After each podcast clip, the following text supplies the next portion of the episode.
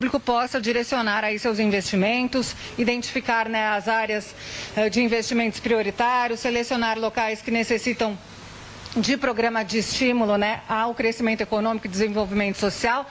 Então, essa audiência pública que vai acontecer daqui a pouquinho aqui no auditório Paulo Kobayashi do Parlamento Paulista, justamente marca a abertura desses trabalhos.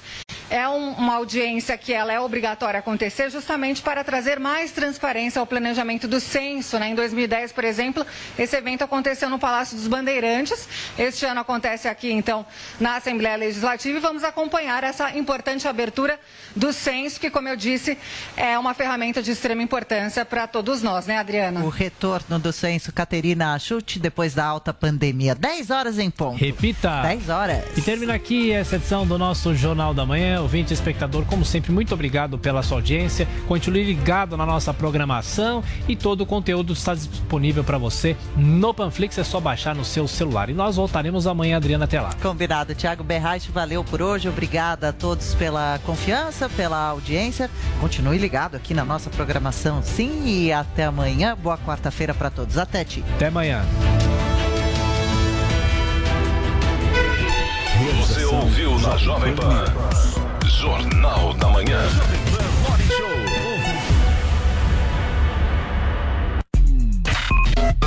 No FM, online, no smartphone.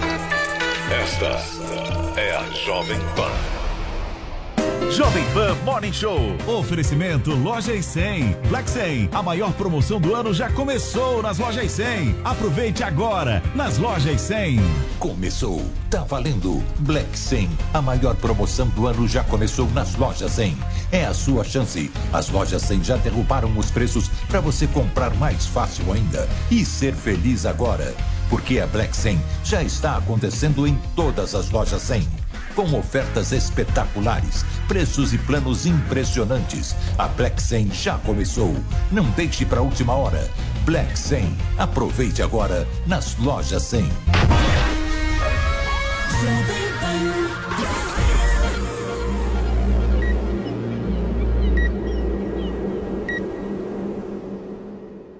Olá, bom dia, Alto Astral Animação, porque começa aqui na Jovem Pan News o nosso Morning Show. Você gostou, né, Vini, dessa introdução? A gente se vira nos É isso 30, aí. aqui ao vivo nesta quarta-feira. E olha, contando muito com a sua audiência, porque o programa de hoje tá bom demais, hein? O bicho vai pegar fogo por aqui, porque o Rio de Janeiro libera a obrigatoriedade do uso de máscaras em academias e São Paulo inicia amanhã a terceira dose da vacinação. O secretário de Saúde do estado, Jean Gorenstein, entra ao vivo com a gente aqui no Morning para conversar um pouco sobre esse assunto. E Sérgio Moro, gente, diz que tá pronto para ser presidente da República. O ex-juiz e ex-ministro da Justiça 18. também disse que o Supremo Tribunal Federal enfraqueceu o combate à corrupção nos últimos anos.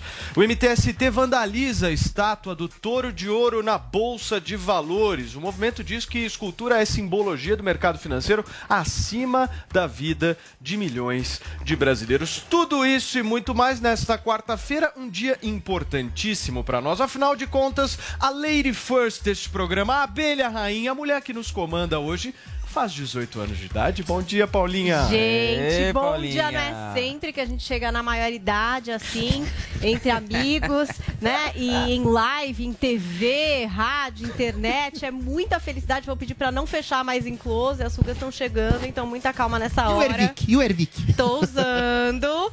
Por enquanto tô falando de Hervik, mas quando voltar a Harmonique, eu espero receber meu kit pra usar e ficar bem bonita aqui no Morning Show. Você sabe que tem hashtag pra vocês participarem. Quem quiser pode me parabenizar ou mandar aquele tipo de recado que o Twitter gosta de mandar pra mim sobre a minha cara ou coisas do tipo. A gente vai falar sobre literatura. Hashtag literatura é. Será que Tiago Leifert gosta de Harry Potter? Será que ele gosta de Dom Casmurro? Ou ele gostaria o quê? De estatística para as crianças? Eu não sei. A gente vai descobrir mais sobre isso hoje no Morning Show e vocês já podem começar a dar palpites aí. Hashtag literatura é.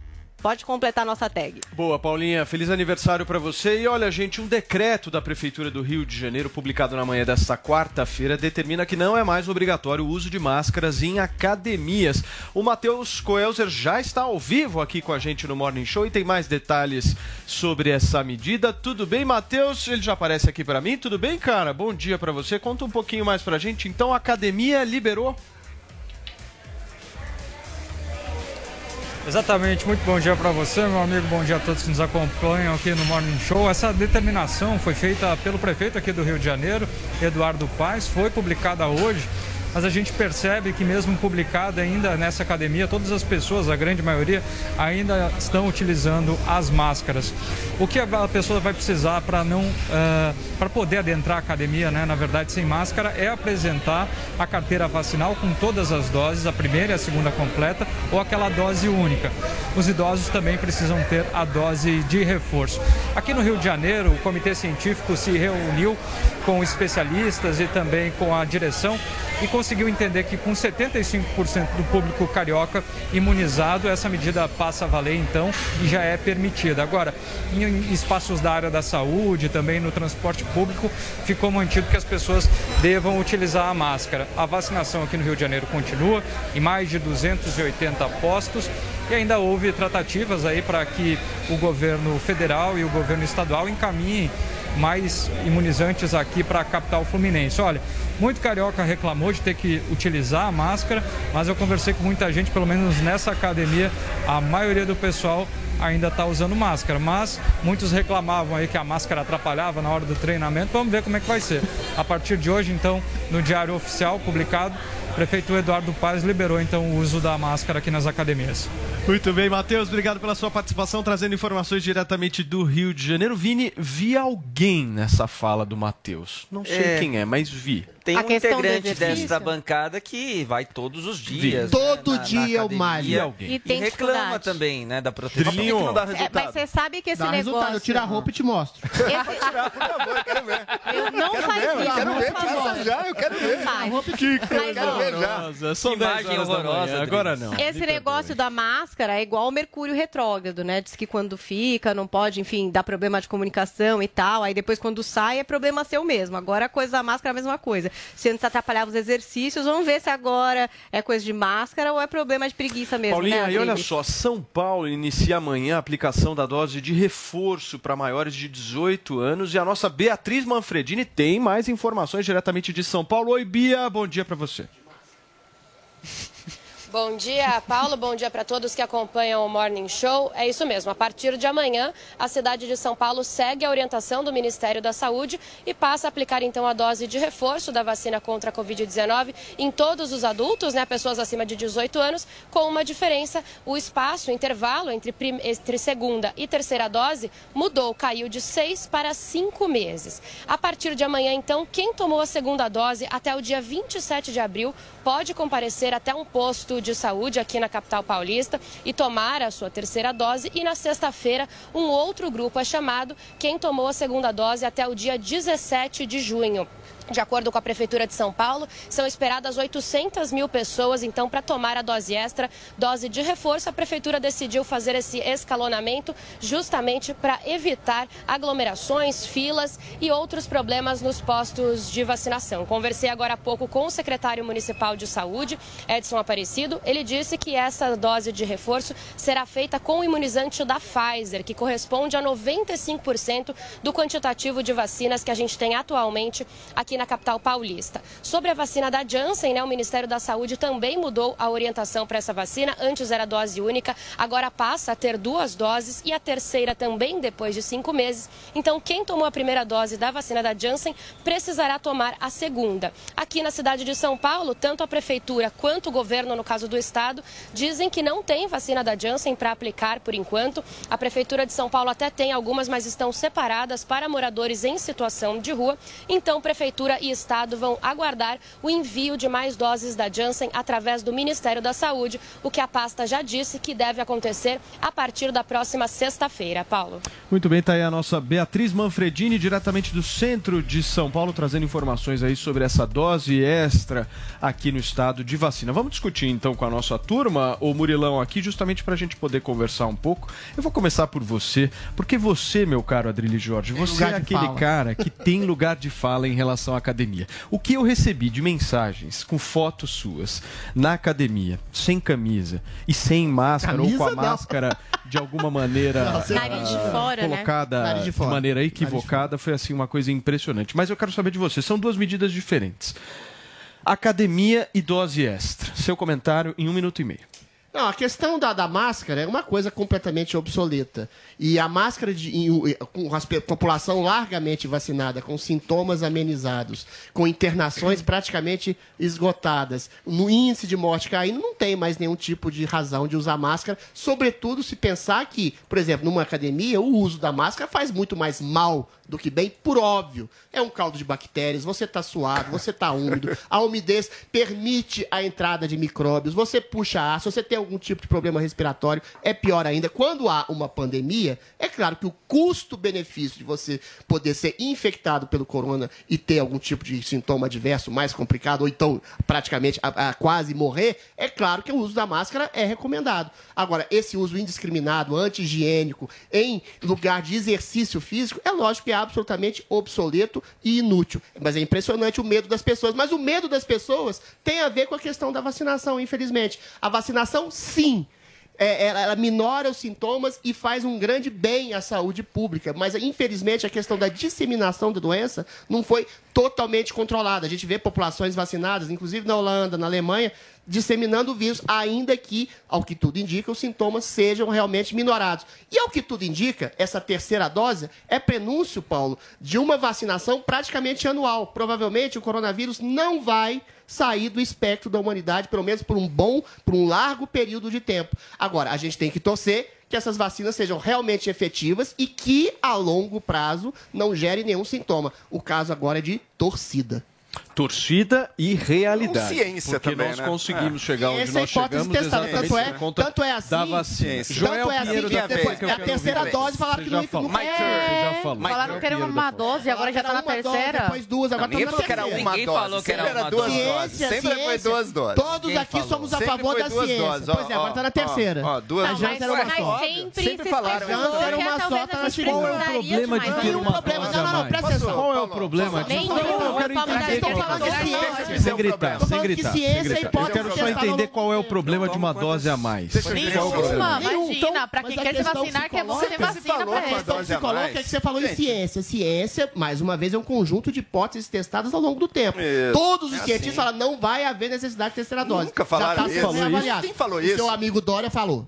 Ele- Primeiro que o Dória não é. Falava em nome O de Dória não é O cientista. Dória não é meu Falava em amigo. nome de Peraí, gente. E não é Peraí, então, mas a Janssen queimou O Dória não é cientista. Queimou a Eu não sei se ele falou isso, mas o Dória não é cientista. queimou o que eu lembro de se discutir desde o início, desde antes das vacinas. Peraí, Calma. Adriles, só um minuto, você já falou. Desde antes das vacinas serem liberadas, o que já se falava era o seguinte: as pessoas vão se vacinar agora, mas não é só nesse ano, vão continuar se vacinando nos anos por vir. Provavelmente o coronavírus vai ser uma doença, o Covid, como é a gripe sazonal, ela volta. Então as pessoas estão sempre se vacinando, a gente aprende a conviver com ela.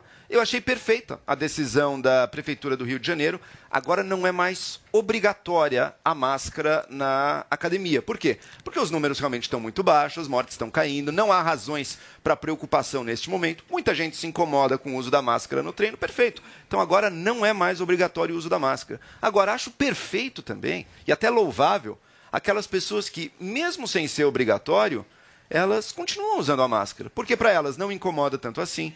Porque elas estão preocupadas tanto consigo mesmo quanto com os outros. Às vezes eu posso ter pego o coronavírus, tá assintomático, não saber que eu peguei, e se eu usar a máscara, eu vou infectar menos pessoas. É uma decisão perfeita. É uma decisão a ser louvada dessas pessoas que continuam usando a máscara, inclusive por opção própria. Eu acho ridículo quando. Não só o Adrilles, outro dia eu vi a Bia Kisses fazendo isso, assim, rindo de uma pessoa que usava, que usava máscara. Ridículo Agora a isso. pessoa não pode mais rir. Ah, Ridículo. pronto. Eu não tô rindo de ninguém. Não, criticando, achando ruim. Eu não Deixa tô a rindo, pessoa. não. A Rindo. pessoa tá. A pessoa ridicularizando. outros A pessoa. problema de Vamos lá, vamos lá. E Deixa- vou- vocês rindo? Eu Eu vou, inclusive, depois eu pego o tweet Tá, pra você. quero. A pessoa, ela tá pensando em si nos outros, é perfeito isso. E outra, gente. Lá na, quando a vacinação para adolescentes começou, o pessoal vinha dizendo: não, vai morrer jovem, os jovens estão morrendo, é perigosíssima. Cadê? Cadê as mortes de jovem? Zero. Agora o papo com a máscara. Não, a máscara é perigosíssima, o caldo de bactérias. que é perigosíssima, O caldo de bactérias vai infectar pessoas. Vamos ver a- o, o futuro próximo, os próximos meses Isso é óbvio, é igual dois e Os dois são próximos- quatro, você Ah, é. respira caldo de bactéria. Então vamos observar se 2 e 2, se o seu 2 e 2 é 4 ou é 5 na realidade, Adriles. Vamos ver se de fato a máscara vai causar esses problemas de saúde. A minha aposta é que não. Zoe Martins. Tem que saber se a gente vai saber desses resultados, né? Olha, eu fico muito feliz com, a- com essa que tem vacina aí, a terceira dose, para quem quer se vacinar, porque logicamente tem pessoas que querem e tem pessoas que não. Espero que seja a última dose, que não precise de mais uma, porque aí vai ser um círculo vicioso, é mais uma, e mais uma, e mais uma. A Janssen era para ter sido uma dose, já está indo para a terceira. E sobre o uso de máscara, é o seguinte, eu acho uma babaquice, uma babaquice liberarem para academia não, tem, não ter que usar máscara, mas para transporte público e para outras coisas, para restaurante, ter que usar máscara. Qual o sentido? É mais uma prova de como fazem o povo de retardado. Eles acham que a gente é retardado, porque essas medidas aí, pelo amor de Deus, lá na academia, você, você malha, você pega em, em aparelhos que outras pessoas estão pegando. É muito mais fácil você pegar corona na academia do que no transporte público, por exemplo. Então, são medidas sem pé nem cabeça que estão sendo adotadas desde que a pandemia começou. E sobre o Joel falar que a Bia estava dando risada, ela não estava dando risada, ela só fez um questionamento. ela é, fez uma pergunta. A pessoa é louvável. E ah, outra as coisa, pessoas não podem agora coisa- questionar? Não, não, não tô tirando o direito Pode dela. rir. Agora, Eu rir, ela não riu. Eu tô questionando também, ó, ela e o Adriles. Agora, o ponto é o seguinte... O que, eu fiz de errado? Porque você questionou, eu questionei o seu questionamento. Aqui é livre, o questionamento é livre. Agora, uma regra que podia... Uma regra que podia mudar em São Paulo, na minha visão, é a obrigatoriedade da máscara andando pela rua. Essa eu realmente acho que é uma obrigação que não faz sentido. Não, continuam bem, na gente. rua, andam com máscara. Na academia não precisa de máscara. A gente vai poder conversar com o nosso secretário aqui do Estado de São Paulo daqui a pouquinho e aí vocês fora. fazem essa pergunta para ele. Olha só, em entrevista à TV Globo, o ex-juiz Sérgio Moro disse que está pronto para ser para ser o quê, Paulinha? Vamos ver. Vo- Vocês vão responder e interpretar o que anda dizendo Sérgio Moro. Ele esteve ali conversando com Pedro Bial, no Conversa com Bial, e falou sobre muitos assuntos. Então vamos pegar aí cada assuntinho que o Moro abordou, começando com o Bolsonaro. Ele disse o seguinte. Eu tinha expectativa do presidente ser mais estadista. Fiz o máximo que eu pude até o momento que me foi retirada a possibilidade de continuar o governo e foi aberto aquele inquérito. O que foi gravado naquela reunião ministerial, aquilo é bastante revelador. Todo mundo que assiste aquilo viu o que estava acontecendo. Fique calma, Adrilho, você vai poder comentar ao final aqui. Também temos comentários de Moro a respeito de Lula. Olha o que ele disse sobre o ex-presidente Lula. Eu nunca tive uma questão pessoal com o ex-presidente Lula. Eu fiz meu papel de juiz. O que nós vimos durante o governo dele foram os maiores escândalos da história. O mensalão não foi julgado por mim. Foi descoberto um esquema de compra de votos para apoiar o governo federal. E quem era o presidente da época? A Petrobras foi dia e noite saqueada como nunca antes na história desse país. Isso não é mito, não é ficção. Temos provas e reconhecemos o maior esquema de corrupção da nossa história. Muita gente se perguntando a respeito do STF, foi uma coisa que o Adriles deu faltas, ou também no discurso ali eh, do Moro, quando ele entrou para o Podemos. Na entrevista com o Bial, ele falou sobre isso. Houve mudanças no STF. Eu tenho grande respeito por Luiz Fux. Acho um grande homem público, mas infelizmente, nos últimos anos, o STF ajudou a enfraquecer o combate à corrupção. E tudo isso acaba confrontando o sentimento de justiça com criminosos sendo soltos. E o povo brasileiro pensa: mas espera aí, não existe justiça? Não existe verdade? A verdade é uma só. Não acredito em fatos alternativos. E aí, será que estamos falando com um candidato à presidência ou ainda não? Vamos à fala de Moro ali no Conversa com Bial. Eu estou preparado para assumir a liderança de um projeto de governo e certamente não estou sozinho. Me sinto pronto para liderar. Nós estamos construindo um projeto consistente. Se o povo brasileiro tiver essa confiança, seguiremos adiante. E o Moro, inclusive, na entrevista, comentou que o ex-presidente do Banco Central, o Afonso Celso Pastore, faz parte aí desse grupo que ele me parece estar reunindo para discutir os rumos econômicos do Brasil. É presidente ou não é, gente? Essa é uma boa pergunta, não é, Vinícius Moura? É, a pergunta é que eu já tenho a resposta, Paulo Matias. Eu também. É, a presidente. 18 mil reais. É Eu sou igual o Moro. Eu Se ele tá eu falando, ele tá ainda. fazendo? Ele tá falando Eu que vou ele tá falar. pronto para ser presidente. Deixa eu te falar uma coisa. Fale. Quem é o candidato à presidência da República que em novembro de 2021 diz que eu não sou candidato? Praticamente todos. Ninguém anuncia candidatura. Exatamente, eh, diversa. ninguém anuncia candidatura, certo? E nem muito menos que não vai ser candidato em novembro de Sim, porque a 2021. lei também não permite, né? A gente Sim, tem essa lei exato. boba, o que o Sérgio Moro está tentando fazer visivelmente é jogar para cima o seu nome, fazer com que haja uma certa mobilização para verificar o que lá na frente pode vir a Paulo nessa. Ô, Paulo, por que tá você é tão fazendo? contra a candidatura do Moro? Quer assim? ganhar 18 mil. Eu quero ganhar dinheiro. É óbvio, pô. Ah, mas o seu, o seu interesse pessoal vale mais do que o bem do país, Paulo Matias? Bem do país, irmão. Bem do país é quando bem do todo país mundo é o tá bem. Dória ou é o Moro? O bem do país, Adriano. Eu não tenho problema nenhum em responder isso. O bem do país é. não ter Lula nem Bolsonaro no ano que vem. Esse é o bem do país. Dória, né? Esse é o bem do país. O bom é Dória. Vocês querem ver o Brasil avançar? Tira Então, esses caras. então só tem um candidato possível. Olha só a campanha um. Subreptícia. Tira Bolsonaro, tira Lula, Moro não será candidato. Quem Pô, eu que acho sobra? engraçado que o Adriles fala que eu faço campanha subreptícia. Ele, ele faz o que aqui pro Bolsonaro? Faço campanha pela Paulo, mas Ah, Eu claro. assumo, eu claro. assumo. O Adriles é você vai campanha. Ué, mas por que, que eu preciso Quando você vai assumir um assumir? Paulo? Já ataquei o Bolsonaro, já ataquei o Lula, já ataquei Dória. Eu sou pela realidade do Pois Senhor. É, eu falo, eu faço campanha pro Bolsonaro, eu falo aqui abertamente. Não faça, Fale pra você, Não, fale Zoe, você. não. Aqui nós não temos a Dória. função de fazer campanhas, Zoe. Nós temos É, a função de influenciar as pessoas que estão Não, quando assistindo. ocorre risco de Essa é um a corrupto diferença. como Lula tomar o É poder, mostrar justamente as nossas avaliações e não fazer disso daqui um curral eleitoral. Eu acho um entendeu? mérito esse é o ser sincero, porque tem gente que faz e não é sincero. Então diz abertamente. Agora, Eu um pavor o mais de Cutucada no Adriles agora. Mas Você está me o mais cutucando? importante. Não, Cutucada no Adriles. O mais, o mais importante, outros que eu não vou dizer o nome. O mais importante. Não, não é o. Não é do Morning. Não é do Morning. Não, não é do Só Morning. Não é do Morning. Não é do Morning. Só eu sobrou falo- eu o Adriles. Não é né? Não, não é do Morning. Eu Não só é do sei o Morning seguinte, se o Paulo tá Não é do falando Morning que o cenário ideal é nem Lula nem Bolsonaro, só há um candidato possível. Quem? Você acha que é o, O Sérgio Moro? Quem disse? Ele é o único possível de, Dória não é que vencer os dois. candidato. Quem que sobra, quem Não, que sobra? Adriles, O eu tenho não uma questão Dória, financeira. Paulo quer Dória. Eu tenho uma questão Rodrigo financeira Posso com o fazer uma Não pergunta? chega, Posso fazer uma pergunta? Por favor. Houve uma notícia ali, na mesma notícia que contava que o Moro estava se preparando, fazendo curso de oratória e tal, dizia que o Moro tinha se reunido com vários candidatos que teriam vontade aí de fazer essa tal da terceira via, menos o Ciro, que já se lançou candidato, e que nessa reunião, é, que bala, nessa né? reunião, nesse almoço, a ideia era esperar chegar bem perto, entender quem crescia mais nas pesquisas e que aí essa pessoa que crescesse mais seria a terceira via e os outros desistiriam da candidatura para entrar. E que nesse mesmo almoço o Dória falou: esqueçam, eu sou candidato. eu não vou participar desse, dessa É, então- isso aí não. Diego, Todos vão O que, que ficar vocês acham, Todos gente? Ninguém vai crescer, ninguém vai crescer. Então vai ter terceira, julho, quarta e quinta agosto. via. E sabe por quê? Só vai E pegar sabe por fogo quê? em junho, julho, agosto. Então todo Fala, mundo vai ficar nessa onda de projeção de erro. E sabe por quê? Porque o cara que neste momento, o pré-candidato, o pretenso candidato, que neste momento disser, não, eu estou disposto a abrir mão da candidatura se eu não for o primeiro, ele, ao dizer isso, ele já vai ser considerado carta fora do baralho. Pelo menos a visão que eles têm. Eu nem sei se isso é verdade, mas acho que é a visão que impera. Eles têm que dizer a todo momento que eu serei candidato e que eu vou vencer. Claro, óbvio. Porque quem é para de dizer isso, Claro. quem para de dizer isso já é visto como um perdedor.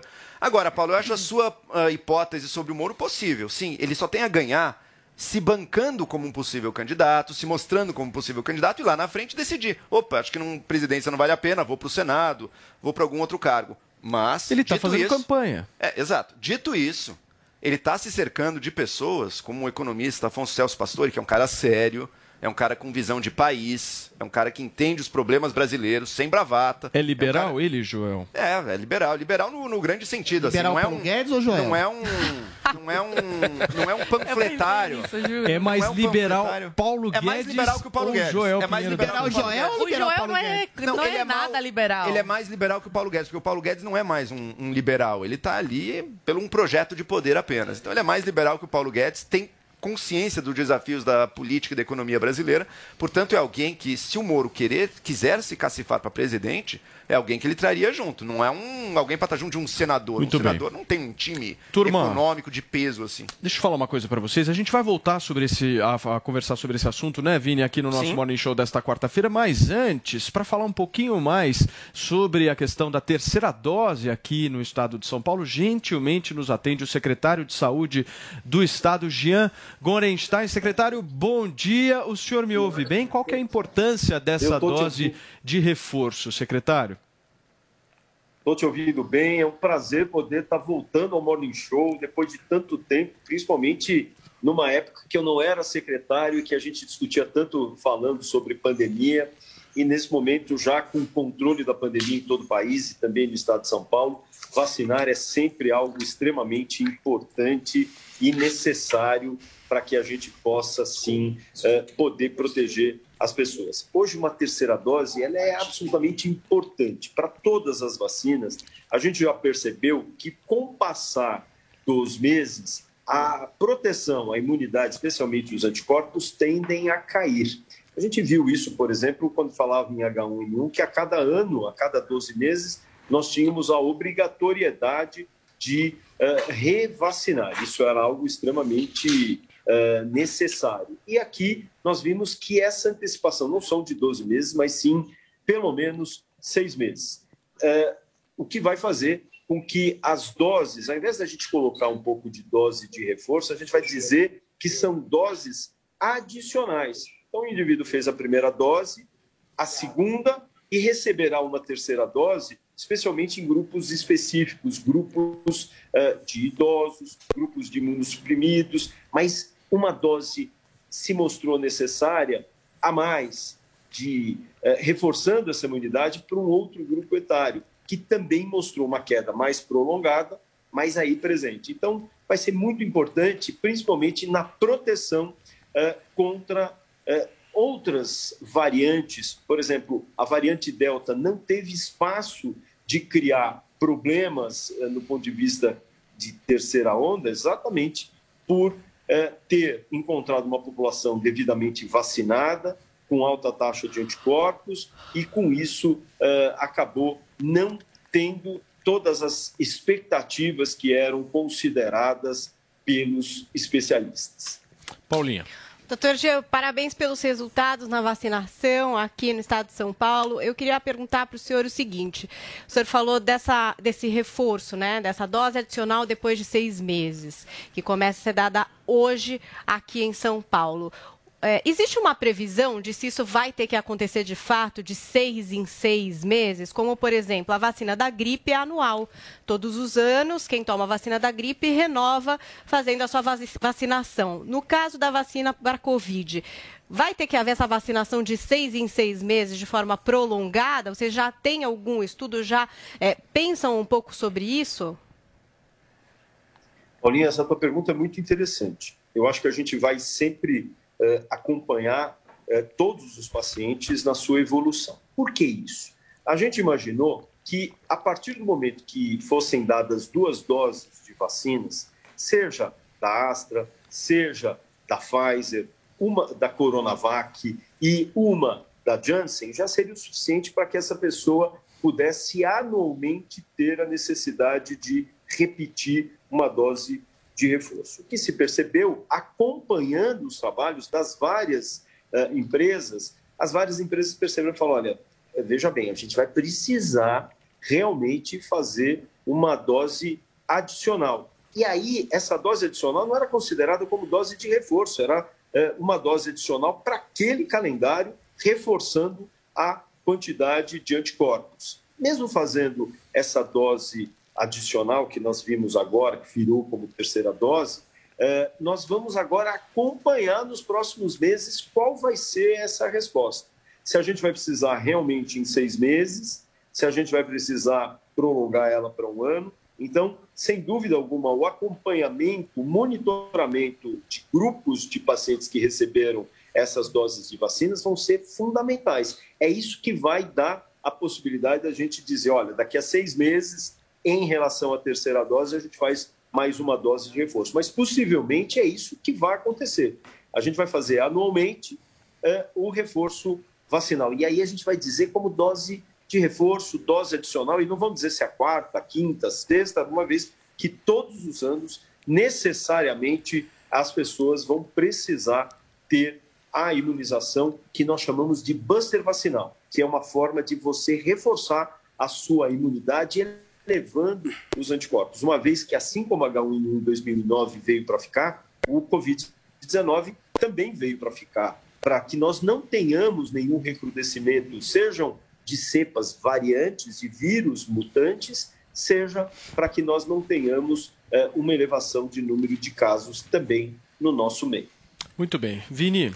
Secretário, muito bom dia. É, como é que o Estado está se preparando para as festas de fim de ano e também para o carnaval do ano que vem? Ontem nós vimos uma notícia de que Nova York vai aceitar, é, vai fazer a sua festa tradicional lá na, na Wall Street apenas com as pessoas que comprovarem estarem vacinadas. São Paulo também pensa, planeja algum tipo de medida assim é, em eventos que as pessoas só podem entrar caso estejam completamente com o esquema vacinal completo? Vini, essa pergunta ela é importante, importante porque nós estamos melhorando nossos números eh, tanto de internação, de óbitos e de casos todas as semanas, com quedas que chegam de uma semana epidemiológica para outra a cair praticamente 26%. Estamos em tratativas, especialmente com a prefeitura do município de São Paulo, para traçar essa estratégia de segurança. Fundamental que nós tenhamos essa segurança. Eh, a obrigatoriedade de uso de máscaras ainda se faz eh, presente pelo menos até o dia 31 de dezembro, disse pelo menos, mas nós estamos avaliando algumas situações pontuais. Por exemplo, a retirada de máscaras em ambientes externos sem aglomeração. Isso quer dizer, eu estou numa rua, sozinho, eu posso tirar. Nós ainda estamos avaliando junto ao nosso comitê uh, uh, científico. Mas é claro que, se eu estou falando no ambiente externo com aglomeração, a obrigatoriedade do uso de máscara se faz presente. Portanto, as duas questões devem se fazer uh, valer. Tanto a questão de uh, mostrar uh, para o acesso a determinadas áreas uma carteirinha vacinal completa, ou com um teste realizado 24 ou 72 horas, dependendo se é o RT-PCR ou se é um teste de antígeno, e também obrigatoriedade da máscara. Então, tudo isso tem sido avaliado de uma forma bastante segura. Nós queremos proteger a população, nós não podemos dizer, olha, está tudo bem, acabou, o vírus não está mais aí. Nós temos que ter essa responsabilidade. Isso é um papel fundamental como gestor que cuida da saúde do nosso Estado. Muito bem, pergunta agora da Zui. Secretário, muito bom dia. Um prazer ter o senhor aqui. Minha pergunta é sobre o passaporte sanitário. O, como o senhor encara isso? Você é a favor desse passaporte sanitário? E sobre as demissões que estão ocorrendo por causa da, de pessoas que não querem tomar a vacina e as empresas e até em órgãos públicos estão demitindo essas pessoas? Você sabe que o governo do estado ele apoia essas atitudes e mesmo esses eventos que foram realizados são eventos seguros. Nós tivemos um grande evento que foi um sucesso, que foi a Fórmula 1 agora no último final de semana, no dia 13, 12, 13 e especialmente o Grande Prêmio no dia 14, e que tinham mais de 40 mil pessoas ali, que todo esse acesso foi absolutamente seguro. As pessoas que não tomaram vacina não entraram. As pessoas que hoje não tomam vacina não, não entram em espetáculos, em, seja entretenimento, cultura e lazer. Então, isso é uma medida de segurança para todos que estão ali. E as pessoas se sentem muito seguras em estarem presentes. Uh, e essa é uma forma. Mas o senhor, correta, mas o senhor acha correto isso, obrigar a pessoa a se vacinar? Veja bem, eu acho que essa é uma atitude correta, uma vez que é diferente de você dizer eu não quero, eu vou ficar doente e eu foi uma opção minha, uma infecção como do Covid, eu não só passo a ter o risco de ficar doente, como eu dissemino isso para as pessoas à volta e principalmente pessoas vulneráveis. Então, é, essa é uma obrigatoriedade. A vacina ela é obrigatória, ela não é compulsória. E como forma de nós uh, controlarmos os acessos das pessoas para eventos seguros, nada mais justo do que ter um passaporte. Mas tem a possibilidade é, também de fazer teste, né? Com antecedência de 24 horas. De fazer Tem pessoas é que têm IgG também, por causa da doença, que mas já não, pegou não, não, e está imune. Veja bem, nós já vimos que a imunidade, ela. Ah, mas eu tive Covid, eu não preciso tomar vacina. Isso é uma, uma nomenclatura errada do ponto de vista científico, médico, que é totalmente desconsiderado. Então, o que hoje nós fazemos é: você vacinou ou não vacinou, independente se você teve ou não Covid. E, por outro lado, aqueles que não tiveram, até porque estão no aguardo de receberem doses para só a segunda dose, por exemplo, uh, excetuando a vacina da Janssen, são pessoas que obrigatoriamente têm que fazer outro teste que é para detectar o vírus, seja o PCR e o RT-PCR, como eu disse, seja o teste antigênico para a Covid. Secretário, muitíssimo bom dia. A gente sabe, é um consenso, que a vacinação é o melhor caminho realmente para debelar essa doença terrível. Só que a vacinação, o que tudo indica, ela não impede exatamente a disseminação, mas impede, sobretudo, o recrudescimento de sintomas. Elimina sintomas e, por conseguinte, elimina mortes e internações. Mas não é pouco temerário você obrigar, por exemplo, eu queria saber a opinião do senhor a, esse respeito, adolescentes e crianças que são um grupo, ao que tudo indica, e há um consenso científico, que tem menos sintomas, menos mortalidade, menos sintomas, enfim não é, é, sobretudo sobre a possibilidade futura, remota que seja de algum tipo de uh, sintoma adverso da vacina a longo prazo, porque eventualmente tudo bem, não é um custo-benefício não deixar que essa população de crianças, sobretudo, não precise ser vacinada, uma vez que, tudo bem, elas podem infectar outras pessoas, mas essas outras pessoas não estariam protegidas pelas vacinas, pelas vacinas de sintomas mais graves. Como é que o senhor vê essa questão, eh, secretário?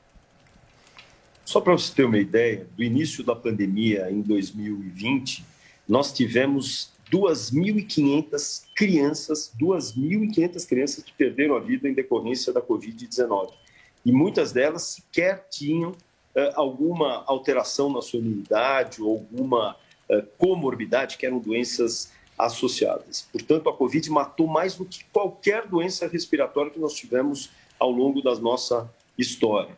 Então, dessa maneira, nós entendemos que essas crianças elas têm sim que estar protegidas e receberem os imunizantes. Hoje os imunizantes têm é, uma segurança, uma eficácia também para esse público e por isso permitido é, para a sua utilização. Então vacinar esse grupo é proteger essas crianças, diminuir a circulação de vírus, porque elas também transmitem, principalmente pelo fato delas irem para as escolas, elas irem para as creches e, com isso, naturalmente, elas saem de casa e têm a possibilidade de, de trazer isso para uh, os seus tios, pais, avós e, com isso, uh, disseminando, principalmente para aqueles vulneráveis que eventualmente não fizeram uso da vacina, para que evoluíssem de uma forma grave. Então, sem dúvida alguma, proteger essas crianças é algo bastante importante. Vai lá, Joel.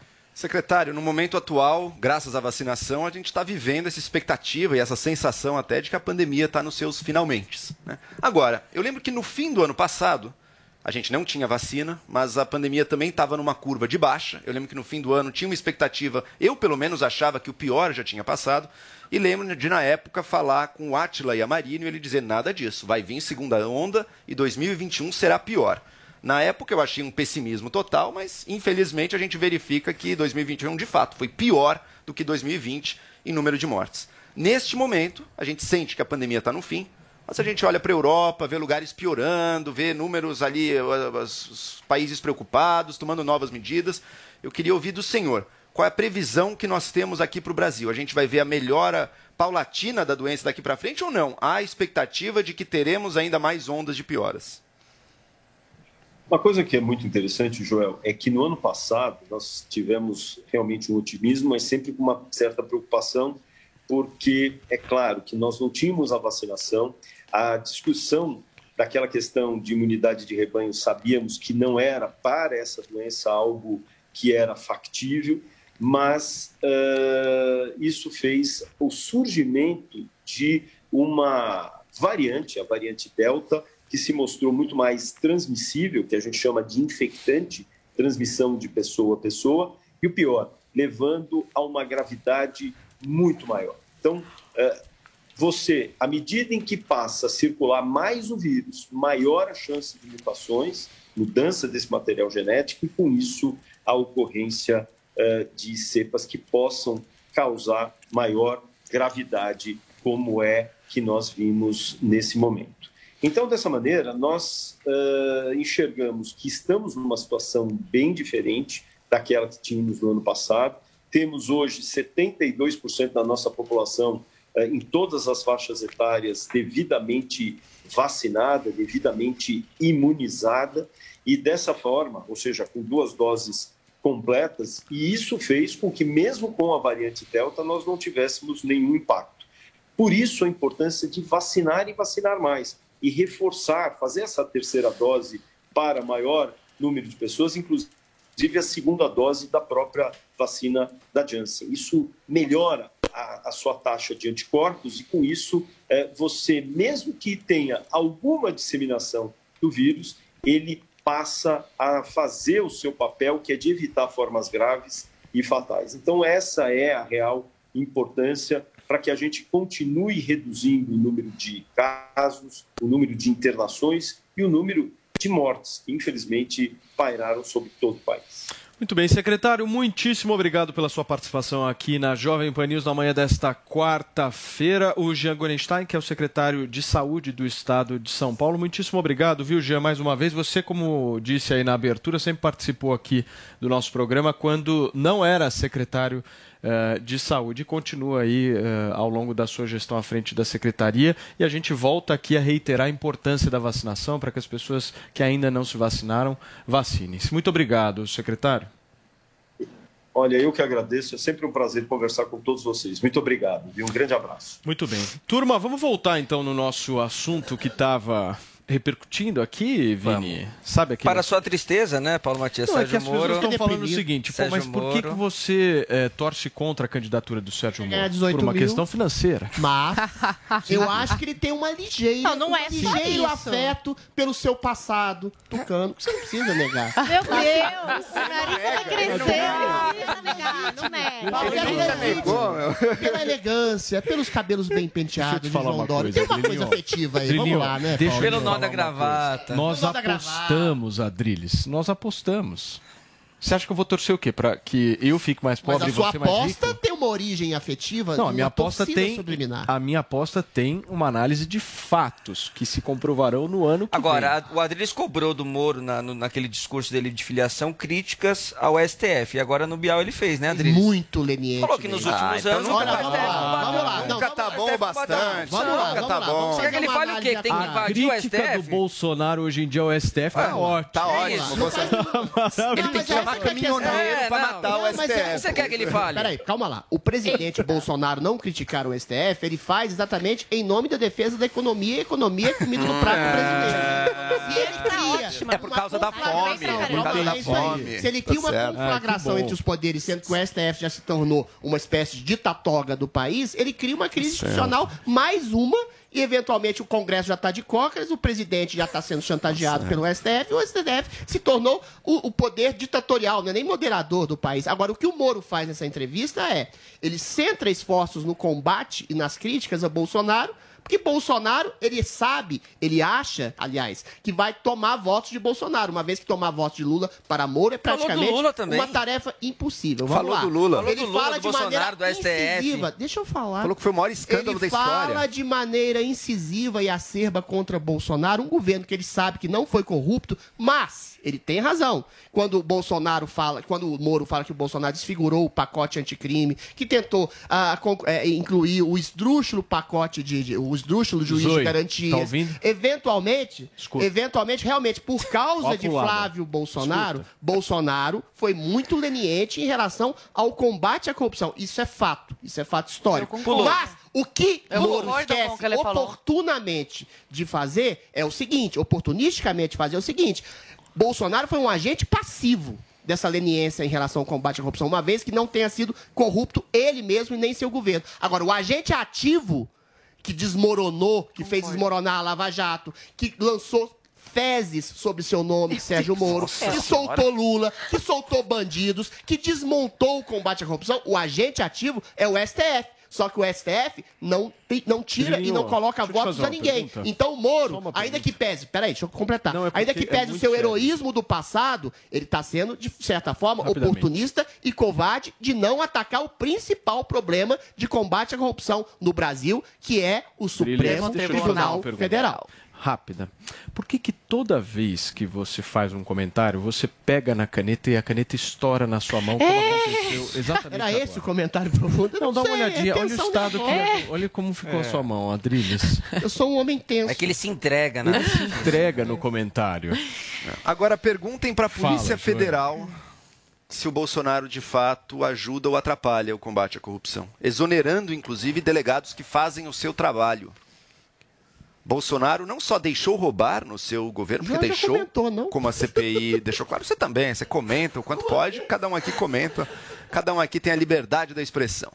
E mesmo com o STF, mesmo com o STF. Agora o Moro, o comentário. Moro está fazendo, está criticando corretamente cada um pelo que fez. O STF não tomou várias decisões que facilitaram a impunidade no Brasil? Mudaram, sem motivo algum, a interpretação sobre a prisão em segunda instância. Isso ainda lá em 19.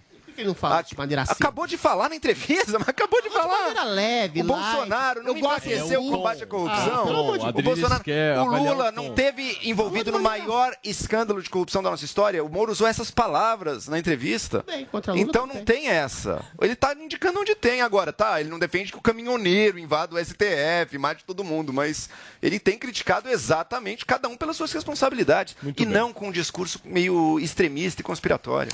Muito bem, turma, olha só, daqui a pouquinho nós vamos ao vivo para o centro de São Paulo, porque a escultura do Touro de Ouro, inaugurada ontem pela Bolsa de Valores, amanheceu vandalizada após uma ação do MTST. O grupo diz que a escultura é símbolo do mercado financeiro acima da vida de milhões de brasileiros que passam fome. Você vai ver todas essas imagens e a opinião do nosso time daqui a pouquinho. Agora são 10h45.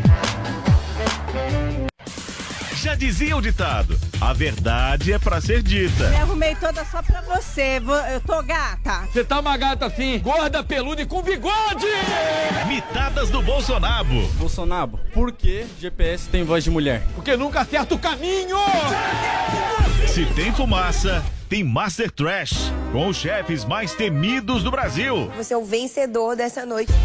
Que beleza! Baixe agora na PP Store ou no Google Play, no celular ou tablet. Panflix, a TV da Jovem Pan de graça na internet. Você sabia que o Pancadão é o único que te dá a chance de ganhar uma BMW 320? É verdade, Botini? Claro que é! Assinando o Pancadão, você pode ganhar esse super automóvel e muitos outros prêmios. E o melhor, pagando apenas 66 centavos por dia. Para concorrer é só acessar pancadão.com.br e assinar. Essa semana tem PlayStation 5. Assine agora, vem pro Pancadão. A Sabesp apresenta toques para economizar água. Abriu, ou fechou. Primeiro, toca aqui comigo. E feche a torneira quando não estiver usando. Tome banhos curtos. E feche o chuveiro ao se ensaboar. Anote este toque. Use vassouras e não use mangueiras. Feche a torneira ao lavar as mãos, escovar os dentes ou fazer a barba. Vivemos um período de poucas chuvas. Torneira, abriu, usou, fechou. Sabesp, Governo de São Paulo. Trabalho e respeito por você. Começou, tá valendo. Black 100, a maior promoção do ano já começou nas lojas 100. É a sua chance. As lojas 100 já derrubaram os preços para você comprar mais fácil ainda e ser feliz agora. Porque a Black 100 já está acontecendo em todas as lojas 100. Com ofertas espetaculares, preços e planos impressionantes. A Black 100 já começou. Não deixe para a última hora. Black 100. Aproveite agora nas lojas 100. A número 1 um do Brasil. Chegou, tá no ar, vai começar. Pode ter certeza, Chuchu Beleza. Chuchu Beleza, oferecimento Anhanguera. Com o Vale Educação, estude a partir de 59 reais. Consulte condições. Para ocupar o seu lugar no mundo, você já aprendeu o caminho. Vem pra Anhanguera. Aqui você vai conectar os seus sonhos com o futuro que sempre quis. E com o Vale Educação, você pode começar agora. A primeira mensalidade é a partir de 59 reais. Consulte condições.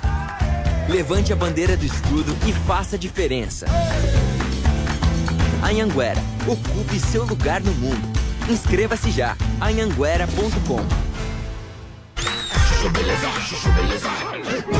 Doutor Pimpolho. Bom, como eu ia dizendo, né? Na semana passada, os custos de produção na região sul do Brasil subiram bastante em relação ao. Ah. Ai, se f. Quem é que tá fazendo esse barulho, hein? Qual barulho, Dr. Pimpolho? Esse aqui, ó, da minha caneta? É, meu. Dá pra parar? Claro, claro. Bom, continuando. É, nesse gráfico aqui, a gente pode perceber a evolução dos preços, né? Fazendo um comparativo entre as regiões e. Se f. Meu. De novo esse barulho, meu! É, Desculpa, Dr. Pimpolho, eu cliquei na caneta, mas foi pra anotar aqui no papel, ó. Eu tô anotando. Tá bom, vai, meu. Bom, agora nesse outro gráfico aqui, ó, a gente pode reparar que no ano passado tava bem menor em relação a esse ano, né? E. Ah não, meu! Se não dá, pô! Você tá de brincadeira? meu? Desculpa, doutor Pipolha, agora foi muito no automático. Eu nem percebi que eu tava clicando. Ô, Slade, faz o favor, meu. Tira a caneta desse cara e dá um lápis pra ele anotar. É, tá bom, doutor Pimpolho. É, por mim tudo bem. Toma aqui, Slade. Bom, então pra finalizar, ó, a nossa estratégia pro ano que vem vai ser reduzir os custos e focar. Ah, vai se foder, pô! Tá bom, tá bom. Eu paro de apontar o lápis. Doutor Pimpolho. Chuchu Beleza! Quer ouvir mais uma historinha? Então acesse youtube.com barra chuchu beleza. Vivo aqui na Jovem Pan News nesta quarta-feira, justamente conversando sobre Sérgio, Moro. Batendo aquele papo, né? Ficou faltando o nosso comentário de Zoe Martinez, que eu pedi antes do intervalo comercial para analisar e ouvir o que o Adriles estava falando. Porque a pulada de barco está acontecendo. Pulada de barco. Não, não. Eu sempre Não. estou, naufraga... sou navegando do Eu mar quero Não, ele não tá. Nessa, nesse comentário que ele fez, não foi pulada de, de barco, não, de muro. Tem umas coisas que eu concordo com Opa, ele. sim. quais? Quais? Não, na questão do Flávio. Flávio roubou. Você também vai pular? Não sei. A, a- a- a polícia que tem que investigar, o Ministério Público. é, Tem que investigar, então. é, né? tem que ser investigado, com certeza. Era Augustiano. Então não é pulada de barco, é ser, né, sensato. Bom, sobre o Morito, vamos lá. Nesse eu tô com, o- com o Tucaninho aqui. Eu concordo Opa! com o Tucaninho. Seguinte, o Moro, a retórica dele tá melhorando, ele tá mesmo esforçado e tá dando todo de, tudo de si para se lançar na política. Agora, tenho minhas dúvidas. Eu tô igual ele, porque ele mesmo não sabe se vai para presidente ou se vai para o Senado. E eu tô igual. Eu não sei se ele vai para presidente ou para Senado. Então não, não, não decidi ainda a minha posição em relação a isso. Mas uma coisa é certa, ele quer ganhar. Ele precisa entrar na política, né, para se proteger. É Disso isso não temos dúvida. Então esse, esse jogo que ele tá fazendo tá mais do que certo. Tá testando aí as possibilidades e vendo se vai ter chances como presidente. Ele não vai se lançar a presidente vendo que não tem chance. E aí perder o mandato como senador, que como senador tem grandes chances de ganhar aqui em São Paulo, porque lá no Paraná tem o Álvaro, o Álvaro Dias, que é o paizão né, dele na política. É, o Moro é o seguinte, ele é odiado pelo PT. O PT e a esquerda. A esquerda odeia o Moro. A direita, é, mais do, do lado do, do Bolsonaro, que é a grande maioria, não gosta do Moro, chama o Moro de traidor, não pela forma como ele, não porque ele saiu do governo, porque qualquer um tem o direito de falar não quero mais continuar aqui, mas pela forma que se deu essa saída e na hora né, que ele abandonou o- barco aí com a pandemia e ignorou completamente o que os governadores e o STF estavam fazendo com a população, mandando prender dentro de casa, fechando o comércio. Então, essa ala da direita, que é a grande maioria, está contra o- a candidatura do Moro. E tem a outra parte da direita, que é uma minoria, eu vejo como minoria, que ainda é, apoia o Moro por causa da, do combate à corrupção e tudo mais, que ele está agarrado nessa pauta para tentar se eleger. Só que só com essa pauta eu acho muito difícil o Moro, o Moro ganhar a eleição. Porque ele está começando agora justamente a mostrar o que ele pensa sobre vários assuntos. Pois né? é. É importante. Falou um pouco de Exato. economia agora, Exato. por exemplo, É no importante. encontro com, no Conversa com Quando Bial. ele traz os economistas, enfim, que ele dialoga, enfim, tudo isso você vai formatando e vai mostrando o que, existe que é o uma- Sérgio Moro. né? Existe uma camada do eleitorado, uma classe média, classe média alta, que eventualmente não está tão ideologizada, que tem uma certa ojeriza às diatribes e aos exageros do Bolsonaro. Diatribes. E tem exatamente uma rejeição ostensiva à essa. corrupção do Lula, que ele pode crescer. Aí sim é o caminho da terceira via. O meu ponto é que esse, esse extrato da sociedade é muito pequeno. É 10, 15, no máximo 20% da Opa, população. 20 já então, tem chance, hein? eventualmente, 20. Ele tirar votos do Bolsonaro já é uma temeridade. Boa 20. parte do eleitorado de direita, 90%, tá com o Bolsonaro. Não tem um espaço para essa direita liberal limpinha. E, eventualmente, esse eleitorado ideologizado também não afeta esse terço que é sedimentado no Lula. Então, as chances de crescimento deles são ínfimas. O que eu gostaria, e o que eu acho que o Moro deveria fazer, é aproveitar essa candidatura para, principalmente, falar defender o legado da Lava Jato, defender o legado do seu papel de herói, que combateu realmente a corrupção de alto escalão em todas as esferas do poder no Brasil, mas até o momento ele está fazendo uma estratégia eleitoreira, de dizer que um governo não corrupto foi comparando é, emenda parlamentar com mensalão, coisa que ele sabe que não existiu, e eventualmente tentando tirar votos do Bolsonaro, que é uma coisa dificílima de fazer. Ele pode é, prejudicar o seu legado de herói simplesmente se transformar num candidato que eventualmente Olha tem só. pouquíssima Agora, chance de ser Paulo, eleito só um presidente da. República e não combater o verdadeiro inimigo autoritário da nação, que é o Supremo. Eu vou te falar uma coisa que você vai gostar, Paulo. Só um minuto. Você vai gostar. Diatribe é uma significa o nova. seguinte: na Grécia Antiga, é uma palavra dissertação crítica que os filósofos faziam acerca de alguma obra. É uma crítica severa e mordaz. Só colocando a tecla popular é uma coisa mais acerba, mais Joel. Pinheiro da Fonseca, o que, que você vai falar que eu vou gostar? Você vai gostar dessa, Paulo. No primeiro turno, o Moro tem mais chance do que o Dória de conseguir os votos que iriam para o Bolsonaro e chegar no segundo turno. Então, ele parte de uma situação melhor. Mas pensando num segundo turno contra o Lula, o Dória teria mais chance do que o Moro. Né? Porque o Moro tem uma rejeição muito grande de todo mundo que pensa em, em votar no PT, mas que não ama o PT. Mas por que, o que eu vou Dória ficar não. feliz com isso? Vocês querem que o Bolsonaro saia do segundo turno? É impossível, gente. Pelo amor de Deus. Olha, Sonho de uma noite de verão. Isso é projeção da projeção da projeção Olha, que tem sonho que se concretiza, hein? Olha que É tem sonho que Terceira via acontece. não tem chance. Olha que tem sonho que O acontece. Moro tem uma candidatura para se colocar contra aqueles que destruíram o seu legado. E quem destruiu não foi o Bolsonaro. Foi o Bolsonaro. Supremo. Todos o o Supremo. Tribunal Federal. Turma, deixa eu falar uma coisa agente vocês. ativo Vocês estão Supremo. sabendo que lá em Supremo frente Congresso. à Bolsa de Bolsonaro. Valores de São Paulo foi colocada ontem uma estátua do Touro de Ouro e hoje pela manhã ela já foi vandalizada e a gente vai comentar daqui a pouquinho sobre isso aqui no Morning Show. Continue ligado aqui na Jovem Pan News porque agora são 10h56. Você já baixou o Panflix? Com ele você assiste o seu programa favorito onde e quando quiser. Eu sou o quê? Eu sou o quê? Quer conferir as mitadas do Bolsonaro? Bolsonaro, o que, que você acha que um homem precisa pra namorar comigo? Ele precisa de coragem, astigmatismo e miopia. Baixe agora na App Store ou no Google Play, no celular ou tablet. Panflix, a TV da Jovem Pan de graça na internet. A Jovem Pan apresenta Conselho do Tio Rico. Oferecimento Uni Incorporadora. Senhoras e senhores, meu nome é Daniel Zuckerman e esse é o Conselho do Tio Rico aqui na Jovem Pan. Obrigado pelo convite, Zuki. Adorei. Muito obrigado, Jovem Pan, você e eu, Tutinha. Vamos brindar, não importa o horário, eu gosto de pegar o copo. Quem tá bebendo aqui é Negroni, pô? Esse aqui é um Negroni, light. É light, né? Não tem carboidrato. Tio, é o seguinte, muita gente faz pergunta pra mim, fala, pergunta pro tio, o que, que é mais caro, casar ou ficar solteiro? Quando eu era solteiro, eu achava que era casado. Tá bom. Hoje, estando casado, eu falo que saudade de ser solteiro. Mas por que? Você acha que você gasta mais dinheiro casado? A minha mulher é fissurada em comprar duas coisas. Que que ela- lustre. Lustre? Lustre. Ela compra lustre, bacará, rodo. Não vai nem mamura, né? É, vai lalique, é, um monte de coisa. E joia. E joia? Ela é alucinada por joia. Ela passa na, na Van Cleef, Tá. na Fratina. Até o Jairo Weisman atende ela diretamente muito bem. É, eu acabo comprando uns relógios com ele. Mas vou te falar, a rodo, ela compra a rodo, então chega um momento que eu falo com saudade de ser solteiro. Ah, Beto, com certeza. Então você tá gastando dinheiro. Agora tem cara que vai pra comprar joia pra mulher e pra amante, né? Pra amante, é verdade. Você não pode fazer, né, tio? Você tem que. Cada cabeça uma sentença. Você vai sair daqui e vai pra onde agora, tio? Agora eu vou comprar uma joia pra minha mulher, que ontem eu dei uma gritada com ela, agora eu vou pedir desculpa. O que, que ela gosta de joia? O que, que tá, ela tá usando? Tudo que usa brilhante, cascata de brilhante, solitário, é um negócio de louco. Só falta uma coroa cheia de brilhante.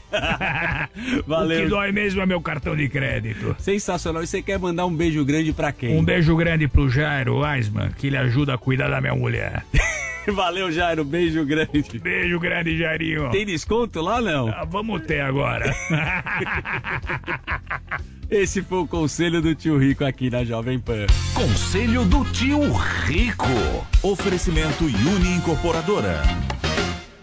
Atenção, temos uma grande novidade no mais tradicional grupo de concessionárias do Brasil, seguindo um alinhamento global. A Caltabiano Maclart agora é Maclart Maia. Siga a Maclart Maia nas mídias e saiba mais. No trânsito, sua responsabilidade salva vidas. O Estadão, sua plataforma pessoal de informação, lançou seu novo formato impresso. Seguindo a tendência de alguns dos maiores jornais do mundo, o Estadão Impresso agora tem um novo design, mais moderno, mais fácil de manusear e mais gostoso de ler. Com novos cadernos, sessões, muito mais conteúdos e o time de colunistas que você já conhece. Por que fazemos isso? Para cada vez mais gente pensar com a gente. Estadão, vem pensar com a gente. Acesse vempensar.estadão.com.br. De segunda a sexta, a partir do meio-dia. É isso aí, bichão. De segunda a sexta ao meio-dia, horário de Brasólia, no rádio e no Toba. Começou, tá valendo. Black 100, a maior promoção do ano já começou nas lojas 100. É a sua chance. As lojas 100 já derrubaram os preços para você comprar mais fácil ainda e ser feliz agora. Porque a Black 100 já está acontecendo em todas as lojas 100 com ofertas espetaculares, preços e planos impressionantes. A Black 100 já começou. Não deixe para última hora. Black 100. Aproveite agora nas lojas 100. A Sabesp apresenta toques para economizar água. Abriu ou fechou? Primeiro, toca aqui comigo. E feche a torneira quando não estiver usando. Tome banhos curtos e feche o chuveiro ao se ensaboar. Anote este toque. Use vassouras e não use mangueiras. Feche a torneira ao lavar as mãos, escovar os dentes ou fazer a barba. Vivemos um período de poucas chuvas. Torneira, abriu, usou, fechou. Sabesp, Governo de São Paulo. Trabalho e respeito por você. Você sabe da importância de manter sua carteira de vacinação e da sua família em dia? Muitas doenças estão controladas pelas vacinas, então não deixe de se vacinar. Na PPVAC você encontra todas as vacinas do calendário em condições especiais. Proteja a sua saúde e a de sua família. Ligue 11 38 13 96 11 e agende seu horário ou vamos até você. PPVAC, Rua Professor Arthur Ramos 96, esquina da Faria Lima com Cidade Jardim. Ligue 11 38 13 96 11. PPVAC, clínica de vacinação para todas as idades. Jovem Pan. Sei da fase que escuta demais, corre demais, pensa demais. Deixei tudo que não me servia pra trás. E já me conformei que eu não volto mais. Pensei um pouco mais em mim. Não vi problema em te tirar do meu esquema. Eu só sei que eu não tô nem um pouco afim. Sei que a mudança foi extrema, mas eu tô bem melhor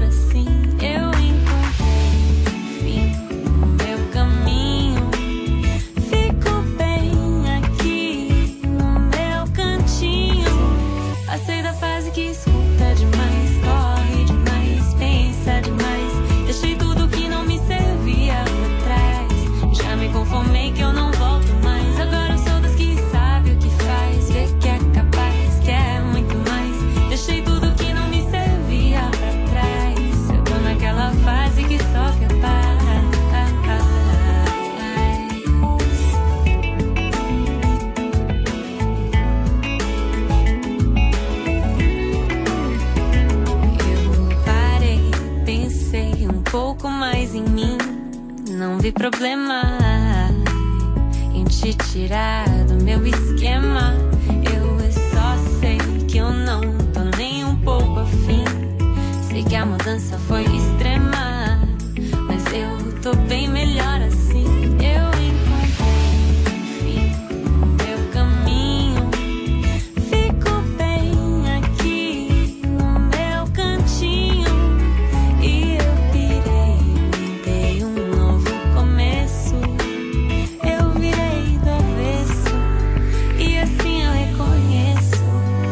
Da fase que escuta demais,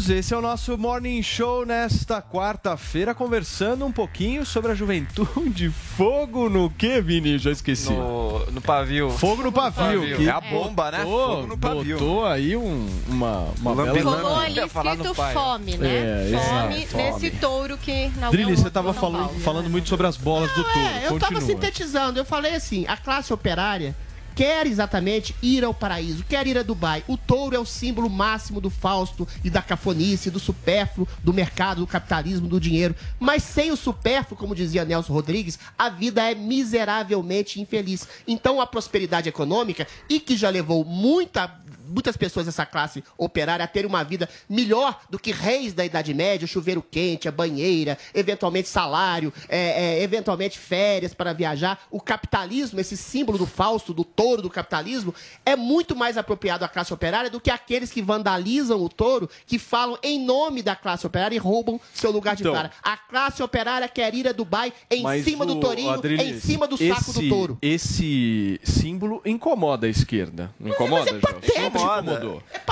Incomoda porque tem uma visão anti-mercado financeiro na esquerda. E vamos ser sinceros, o mercado financeiro às vezes também tem um povo do outro lado que glorifica. Como se, nossa, os mercados financeiros são os heróis do país, a gente tem que louvá-los de pé junto. Nenhum, nenhum nem outro. O mercado financeiro precisa existir, vai existir. Essa estátua, olha, é uma, meio uma cópia da estátua que existe lá na Bolsa de Nova York. Só trocou de cor. Só que é de, de cor e de material. Não, Nossa, é de- diferente. É de plástico, ela é meio aqui, diferente. a é. Eu tenho uma é teoria. diferente. Não é ouro, não? Não é ouro. Posso falar uma teoria? Que ouro. É de plástico. Posso falar uma teoria Não aqui? tava mais lá. É, Não você é um de ouro, Você é sabe por que, que esse povo foi lá fazer vandalismo? Porque eu acho que eles foram testar pra ver o material. Se fosse Também. ouro, já iam roubar, porque é isso que o- esse movimento ia- faz, entendeu? Não, o povo ia pegar pra comer. Se fosse ouro, ia pegar pra comprar comida. Aham, vai nessa. Não, não ia. vai ia deixar nessa. o ouro lá. A Agora, maioria- não, agora ia a nossa, a estátua de Nova? York, isso me apontaram, a estátua de Nova York, o, o touro tá numa posição viril, assim, pronto pro ataque. A nossa, na bunda. a nossa parece que o touro tá recuando. que touro é esse? O touro brasileiro empina a bundona. Ele touro não é tá esse? indo, ele não tá indo. O nosso o tá touro voltando. subdesenvolvido, passivo tá voltando. diante do touro americano. Olha só, MTST, Guilherme Boulos. O touro de ouro brasileiro tem a bunda empinada para o tourão americano. O nosso é quase uma vaca, pô. Mas é bonito, pô. Touro É homofetivo. divertido, é divertido, legal. É como aquelas vacas, que Não, tirando das vacas. Lembra das vacas espalhadas na cidade? Isso Era não é um Cow monumento Parade. que vai Cow ficar pra Parade. sempre na É. cidade de Gostou? São Paulo. Não, achei bonito. Vai ficar por três meses só. Tucano, tucano, não se Ei, posiciona. Eu Não se posiciona. Vocês acham bonito? Ué, ele gostou. Você. Tua cara não diz isso mesmo. É um- lindo. é um touro meio-. É uma novidade. O pessoal vai lá tirar foto, mas também faz manifestação. Olha, É um touro meio Thiago Vandalismo, é York, é um diferente touro de manifestação. É diferente. Eles podiam ir com cartaz. Não, foram lá fazer vandalismo. É, É um touro meio, meio Thiago York. Não, meu sensível. coração tá partido pelo vandalismo que fizeram. Não vou dormir essa É noite pelo lambe-lambe. Turma. Eu vou- não vou de dormir à fazer noite. Vandalismo, o que tem que ir é procurar emprego e parar de querer mamar na teta do governo. Muito bem. Ou na teta do Touro touro, né? americano Turma, deixa empina o chifre, o touro brasileiro vamos- empina o rabo. Nós vamos de polêmica agora, certo, Vini? Aparentemente. Mas Vamos sair do touro e ir pra uma outra Exatamente. polêmica. STF, né? Machado de STF. Assis. que STF é quase não dá problema. sempre mexe com Super quadros constitucional, que sempre, né? Teve fala do, teve fala do Toffoli. Ontem Teve. que, que incomodou, né? O Toffoli falou o quê, Adriles? Que, os- que, o, que o Brasil já é um semipresidencialismo Semipresidencialismo e com que o STF poder como poder moderador. moderador. Poder moderador. Isso. E toda essa discussão que a gente vai falar agora também sobre aposentadoria no STF, hein, Paulo? Muito bem, então vamos, vamos nessa, gente. Uma PEC que muda a aposentadoria dos ministros da Corte levantou suspeitas e foi debatida na Comissão de Constituição e Justiça da Câmara. Acompanhe na reportagem do nosso Fernando Martins. Mesmo com parecer pela admissibilidade do texto, feito pela deputada Cristonieto do PSL do Rio de Janeiro, um pedido de vista adiou a votação da proposta que reduz de 75 para 70 anos a aposentadoria compulsória dos ministros do STF. O assunto considerado polêmico levantou discussões na sessão da Comissão de Constituição e Justiça da Câmara nesta terça-feira. A proposta é de autoria da presidente da comissão, deputada Bia Kisses, do PSL do Distrito Federal. A ideia é revogar a emenda constitucional de 2015, que aumentou para 75 anos esse limite. Se essa questão virar algo em definitivo, o presidente Jair Bolsonaro já pode indicar dois novos ministros para o STF, já que Rosa Weber e Ricardo Lewandowski ultrapassam a faixa dos 70 anos. Ambos têm 73. O deputado Gervásio Maia, do PSB paraibano, criticou essa disposição. Menos de seis anos depois, nós vamos alterar a Constituição. Parece uma brincadeira. Uma brincadeira de faz de conta. A forma como o time de Bolsonaro vem tratando a Constituição Federal. Sempre com interesses pontuais. É casuísmo, sim. O que está em jogo aqui é a indicação de dois ministros do Supremo Tribunal Federal. E o restante dos servidores públicos, a grande maioria dos servidores públicos, que se virem Bia Kicis afirmou que apresentou o texto por interesse da sociedade e dos magistrados e negou haver interesse do governo. A gente enxerga na população brasileira é, um grande interesse nessa PEC, há muitos pedidos para que ela seja pautada já há muito tempo. Deputada Cristonieto, como relatora, tem acompanhado isso. E eu quero dizer, deputado Pompeu, que eu fui procurada, alguém aqui falou, ah, como é que vocês vão aguentar os desembargadores vindo para cima? Eu vou dizer para vocês, os desembargadores têm me procurado sim, pedindo para aprovar essa PEC. Porque esse aumento para 75 anos causou uma falta de oxigenação nas carreiras jurídicas, nas carreiras do Ministério Público. Se a proposta for aprovada na CCJ, ainda precisa ser analisada por uma comissão especial e pelo plenário. Muito bem, tá aí a reportagem do nosso Fernando Martins, uma PEC importantíssima, né, Paulinha? Fundamental aí a gente discutir a questão da aposentadoria dos ministros do Supremo Tribunal essa Federal. E vocês aí. sabem É vitalício, que né? Não, é 75. tem integrantes da bancada. Estados Unidos, não, não. Estados Unidos é, É vitalício. vitalício. É vitalício, aqui é Estados Unidos 75 vitalício. anos. Mas a esse é um PEC da assunto- Bengala, que foi, Peraí, era peraí. 70. Esse é um assunto interessante da gente discutir aqui e tem contribuição de uma integrante da bancada nessa história É toda. mesmo? Porque para fazer, pra fazer a PEC andar, precisa Articulou, ter assinatura. Muita assinatura. Tá Precisa ter assinatura de tá petista, buscar. esquerdista, É. cirista, pedetista, todos os istas precisam assinar. E quem conseguiu, Vini? Zoe Martinez. Com a palavra. É, antes de sair da Câmara, na época que eu trabalhei lá, eu fui lá no, no, no- na Câmara, rodei toda a Câmara aí conversando com todos os deputados. Teve muita resistência, foi muito difícil conseguir, mas a gente conseguiu aí em 2019 as assinaturas necessárias para a revogação da PEC da Bengala, para né, eh, começar a, a dis- ser discutido esse assunto tão importante, que como a deputada Bia Kicis, presidente da CCJ, falou, é muito importante para oxigenar né, o, o, eh, o STF, o judiciário, né, não só o STF, o judiciário. E tem muito deputado que falava, ai, eu até sou a favor, mas não posso assinar porque meu sogro é desembargador, para você ter uma ideia né, de, da loucura. Mas eu quero comentar aqui, eh, saindo um pouco desse assunto, sobre a fala do, do Toffoli. Que é o seguinte, é, ele falou abertamente Qual foi a fala? Do poder moderador, que o STF é um poder moderador. Um, é, O Brasil exerce é o um poder país semipresidencialista com a STF como poder moderador. ele falando isso, ele confirma o que a gente fala e da falta de democracia no país. Se o próprio eh, ministro falou isso, que o STF exerce esse poder, né? Já mostra a falta de democracia que tem no, no país. E isso é um tentáculo do marxismo cultural, que é o aparelhamento da, da instituição. É, as pessoas, é, a pessoa se acha ungida, né, a enviada de, de Deus, e começa a agir segundo a cabeça dela, o que ela acha melhor, e não é, seguindo a Constituição. E é uma coisa muito grave, grave e inconstitucional que deveria estar sendo investigada e os parlamentares já tomando algumas providências em relação a esse assunto. Ô Joel, como é que você vê justamente essa aposentadoria? Porque o poder que um ministro tem hoje é uma coisa impressionante, né? Ele tem uma tranquilidade pelos próximos 40, 50, tem É, o Cássio Nunes vai tá ficar mais- de 30 anos. É, só E os assim, 20, é né? obviamente que é, o ministro tem o poder, mas quem indica também tem um poder. Também tem. Essa PEC, Paulo, essa proposta de PEC, ela se destina única e exclusivamente a, casuisticamente, tentar fazer com que o Bolsonaro possa nomear mais ministros. Agora, considerando o mérito da questão, se é 75, se é 70, eu tendo mais a 75, porque eu acho que hoje em dia as pessoas vivendo mais, o mandato também, a pessoa está apta e a cumprir sua função até mais tarde. Mas pode ser 70? Pode. O importante, num país republicano, é que é o seguinte: você vai fazer alguma mudança. Se eu for fazer uma mudança, por exemplo, algo que sempre foi quebrado, quando o FHC foi fazer mudança na regra de reeleição, o que não foi feito e deveria ser feito é dizer, tá bom, vai ter reeleição no Brasil, mas não vai poder ser você que está passando beneficiado por ela, concorda? Isso não é certo, não é.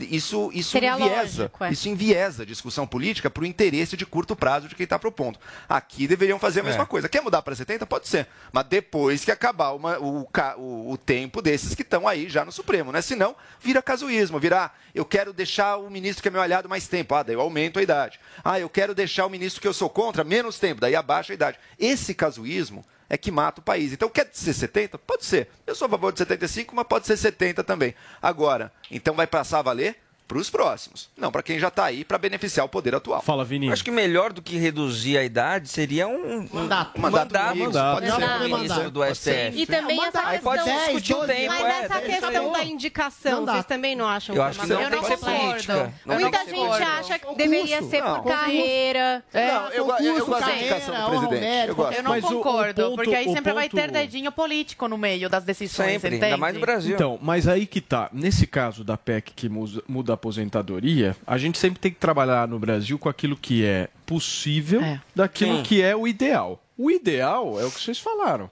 Vamos botar mandato, 8 Mandato. anos, 12 anos, 10 anos, É. seja, seja lá quanto for. Se o cara tiver 50 anos, 40 anos, 30 anos. Mas é mais 60. improvável E que uma concurso, proposta dessa concurso, seja aprovada. Né? Agora, técnico. isso nunca vai passar. É. Vocês concordam? Não, é. Se a partir Pode do passar, momento pode passar, está sim. lançando o Claro poder opressor em passar, cima do próprio É mais legislativo, difícil, é mais eu acho que pode passar Pode sim. passar. Claro, claro. Eu acho que pelo menos essa questão da aposentadoria ela é mais plausível, é mais palpável o negócio. Não, não, não. Eu acho que a partir do momento Passa, que o imprime um poder Passa. opressor, inclusive ao legislativo, eles podem querer se vingar assim. Agora, o importante é se comentar a fala do seu Dias Toffoli. Isso é confissão de golpe.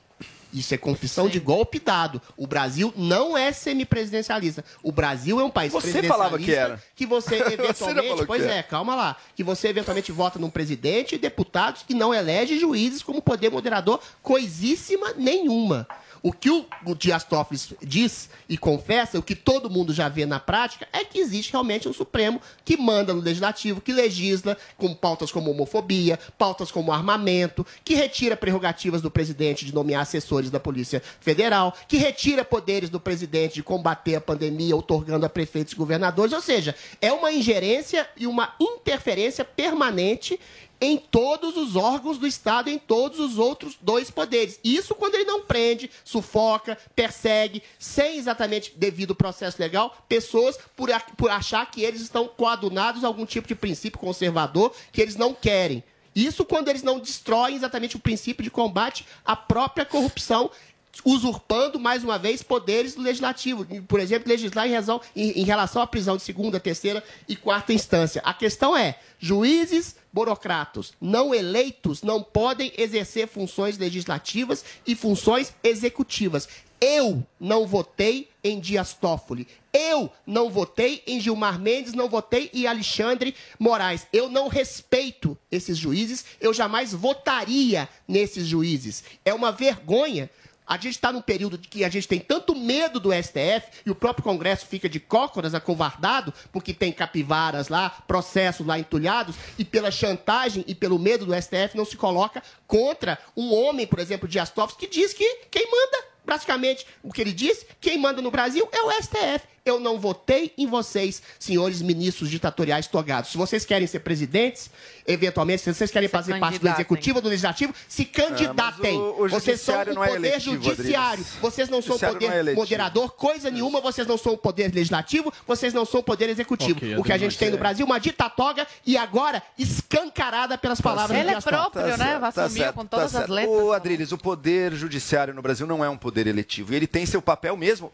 para é ser falei, contra, é que eu ser falei. contra eleitoral e contra majoritário, inclusive, porque a lei tem que ser cumprida independentemente da opinião da maioria em cada questão. Joel. Agora existe Estão um problema Posso terminar? Existe um, existe um problema constitucional real no Brasil, que sim, o Supremo e não só o Supremo, o judiciário de maneira geral tem um poder grande demais. Mesmo numa cidade como São Paulo, um prefeito não consegue mudar uma velocidade de rua sem que um juiz acabe decidindo se pode ou se não pode fazer aquilo. O Supremo é chamado a opinar e a decidir em milhares de assuntos, até assuntos minúsculos. Se um, um pobre que roubou uma lata de coca, você tem que ser preso ou não.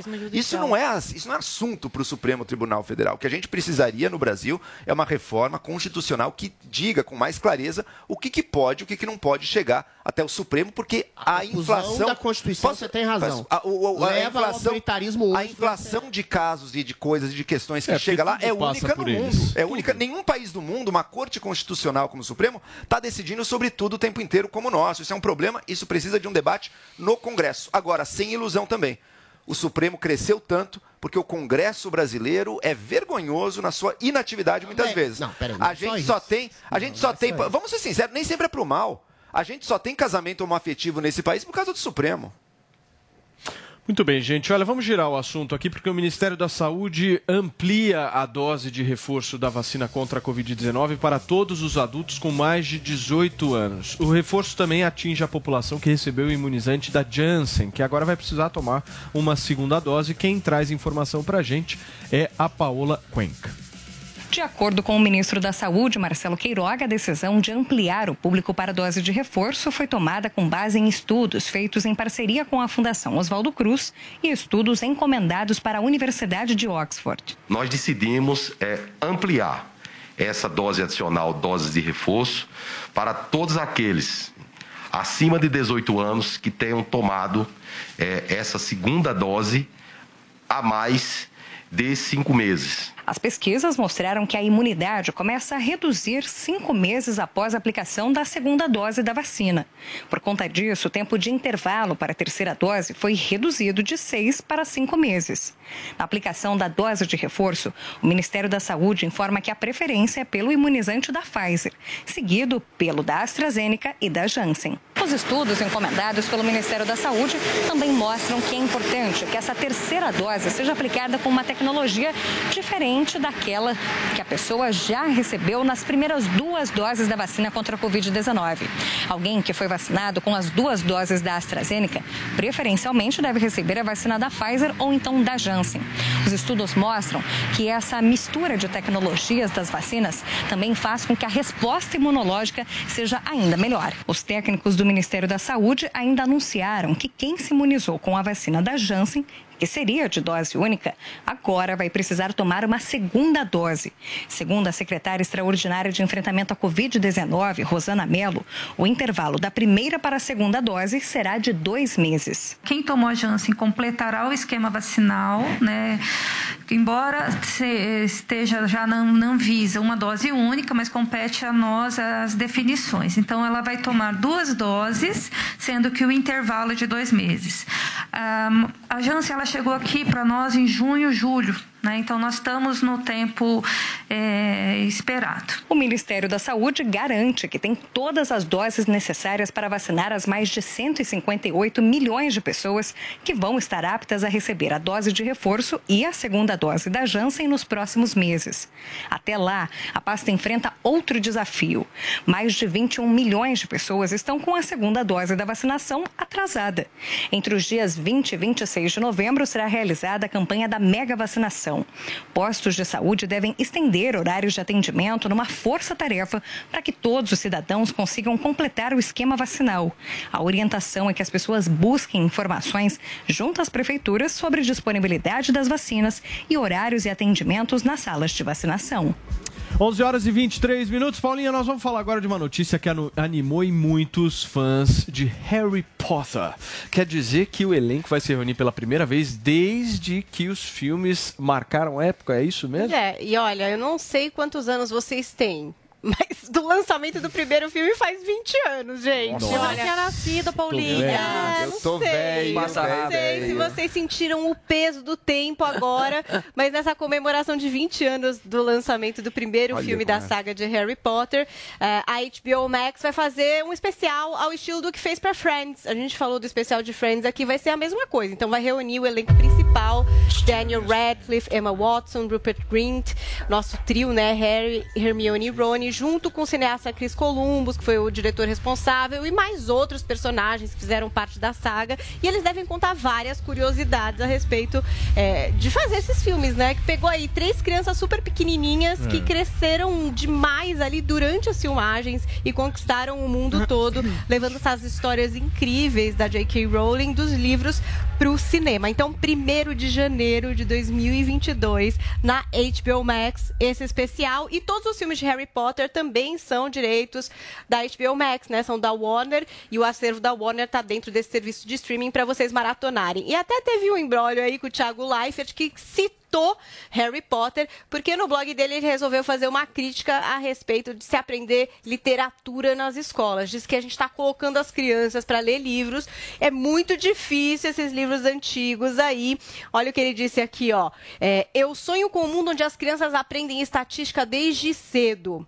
Os coitadinhos estão vivendo a era do Fortnite, estudando livros de 1860. Que o futuro tenha piedade dessa nação. E aí até ele fala: sou mártir da literatura contemporânea. Viva Shadow and Boone, viva Harry Potter. É contra a literatura casta. O Adrilles ficou muito bravo em relação a isso. Ele vai fazer um desabafo nas redes sociais dele hoje, né? Ou quer falar um pouquinho, Adrilles? Quero falar muito. Eu também quero falar. eu também Esse quero é o falar. ponto. São Não, deixa eu três, falar, deixa eu entendeu? falar rapidinho. 30 Rapidamente. pra cada um, por favor. Deixa eu te falar. 30 segundos, são 11 Literatura é uma experiência didática. Você, você é apre- aprende a fazer um julgamento moral das próprias ações, da realidade, das outras pessoas, das interações. Ler Dom Casmurro é uma experiência que edifica, muito mais edificante que a própria estatística. E Harry Potter é simplesmente uma experiência sensorial como andar de montanha-russa. Não tem nada de literário. E aí sim, a estatística é melhor do que Harry Potter. Joel Pinheiro da Fonseca. Gente, Harry Potter é legal sim, inclusive tô lendo para os meus filhos e adorando descobrir essa série que eu não li quando eu era mais jovem, é muito legal. Agora, Tiago,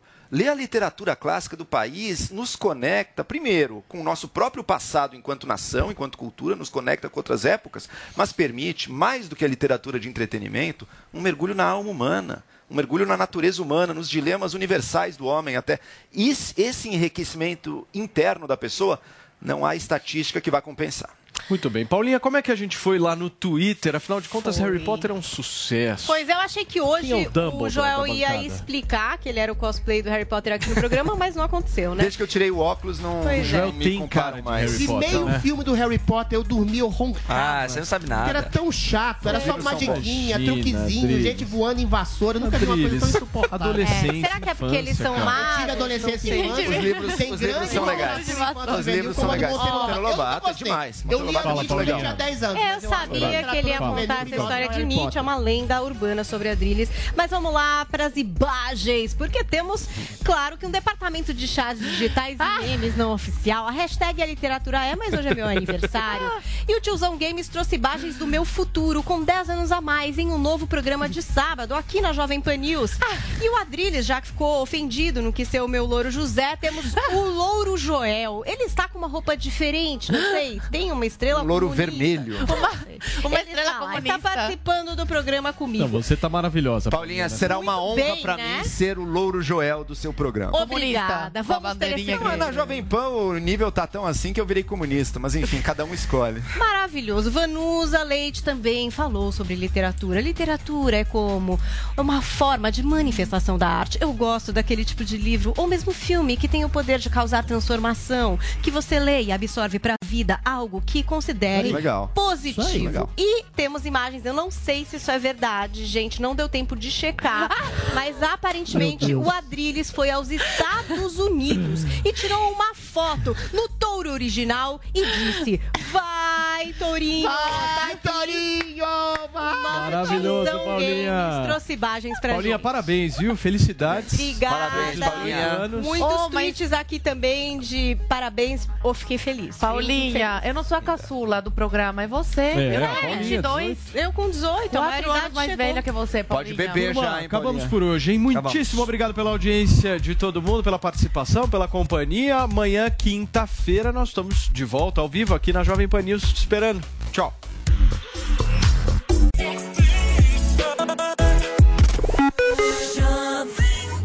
Agora 11h31, bom dia pra você.